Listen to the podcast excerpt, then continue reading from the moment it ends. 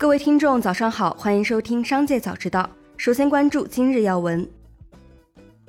近日，有网友爆出海底捞已经不能点四个清水锅了，必须点一个锅底。海底捞全国客服回应称，必须付费点一个锅底，否则不能下单，且不能自带锅底。禁止单点清水锅是今年的新规定，在全国门店统一执行。海底捞上海某门店店员表示，单点清水锅的顾客还是很少的，但确实有顾客吃一顿火锅只花了几块钱。近日，女子称自己入职未来的第一个月被男同事试图强奸，目前该男子已因强奸罪入狱。三月十三号，女子发视频表示，距离自己上次回应已经过去一周了，还是没有等来未来对公众的道歉和承诺整改的态度，也许永远都等不到。也希望更多公司能够重视起职场性骚扰的问题，提供一个更加安全公平的工作环境。接下来，让我们一起关注企业动态。正重启大规模线下招生的校外培训龙头企业学而思，在素养课的包装下，把幼小衔接应对考试作为课程卖点。我们人文创作大班下学期的课程，每节课还会教十分钟的拼音。你如果一直跟着上的话，就不用担心幼小衔接的问题。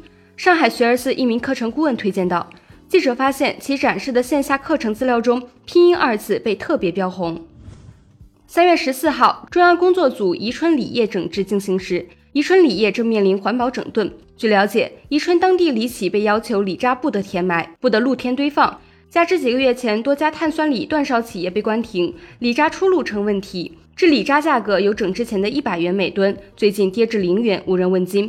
根据江西今年两会有关人士披露的数据，预计二零二三年宜春锂盐生产产能将达到四十万吨，而由此产生的锂渣将超过一千五百万吨。三月十四号，针对外媒有关特斯拉叫停与比亚迪在电池上的合作的报道，比亚迪最新回应表示，此为不实信息，与实际情况不符。腾讯会议发表调整说明，四月四号起将逐步取消免费用户三百人不限时会议的使用权限，单场会议的最高人数和时长调整为一百人和六十分钟，相关升级功能将移入会员体系。日前，贵人鸟投资有限公司新增一则股权冻结信息。冻结股权标的企业为贵人鸟厦门投资管理有限公司，被冻结股权数额为一千万元人民币。执行法院为厦门市中级人民法院。关联案件涉及信托纠纷。资料显示，贵人鸟投资有限公司成立于二零一零年十一月，法定代表人肖德旺，注册资本一点一亿人民币，由林清辉、丁翠元共同持股。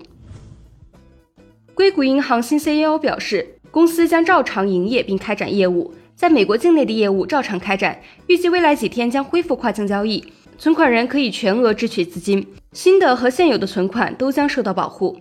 接下来，让我们一起看看产业消息。上交所发布通知称，上交所联合中国结算上海分公司、中证金融等机构，组织开展全面实行注册制发行业务通关测试及交易业务全网测试。通过模拟沪市股票及存托凭证交易、非交易等业务的委托申报、成交回报、行情接收、清算交收和投资者适当性管理、转融通等业务处理过程，检验市场参与各方技术系统的正确性。本次测试定于三月十八号九点十五分至十五点三十分。三月十四号，云南旅游公告，公司于近日收到常州市新北区人民法院出具的限制消费令。对公司采取限制消费措施，限制公司及其公司法定代表人不得实施高消费及非生活和工作必需的消费行为。原因主要系江南园林有限公司股东胡九如、卢英、胡娜、陆曙岩、薛小忠、许刚、罗海峰、毛慧、杨小芳与公司股权纠纷案向法院申请强制执行导致。目前公司经营业务正常开展，未受到限制消费令事项的影响。三月十四号，厦门今年首批保障性商品房明天启动意向登记。本批次房源包括现房和期房，共四千套，面向全市符合条件的申请家庭提供。